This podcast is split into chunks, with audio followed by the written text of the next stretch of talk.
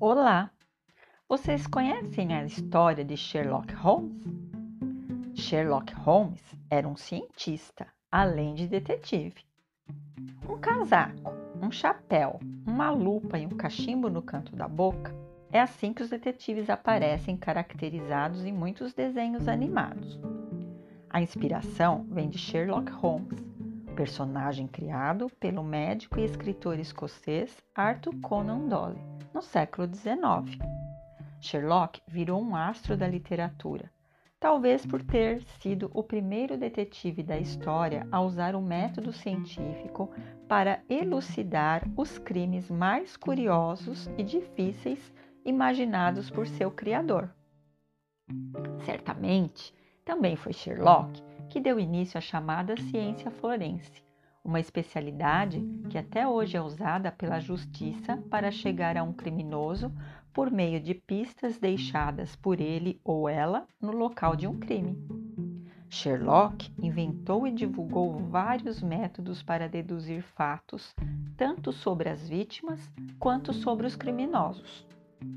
Quer saber um pouco mais sobre os métodos desse detetive com toda a finta de cientista? Vem com a gente!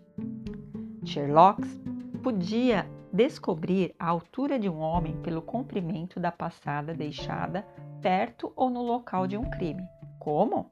Ora, quanto maior o comprimento entre os passos, maior a altura. O peso do homem, ou se ele estava correndo ou andando, também podia ser medido pela profundidade da pegada deixada em um terreno macio, com terra úmida. Às vezes, o detetive usava gesso para fazer um molde de pegada e depois analisava cuidadosamente os detalhes que encontrava um procedimento que até hoje é usado pela polícia. Se em uma cena de crime Sherlock Holmes encontrava cinzas de tabaco, ele podia saber se vieram de um cigarro, de um charuto ou de um cachimbo.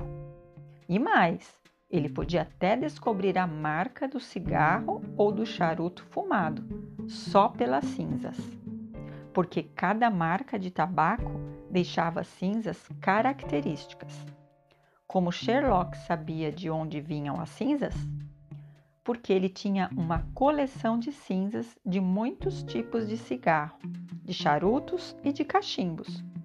Quando descobria cinzas em algum lugar, ele colhia uma amostra para comparar com as da sua coleção e assim identificar de onde vinham. Para que servia isso? Ora, se mais tarde ele descobria que alguém fumava esse ou aquele tipo de tabaco, passava a suspeitar de que aquela pessoa esteve no local do crime.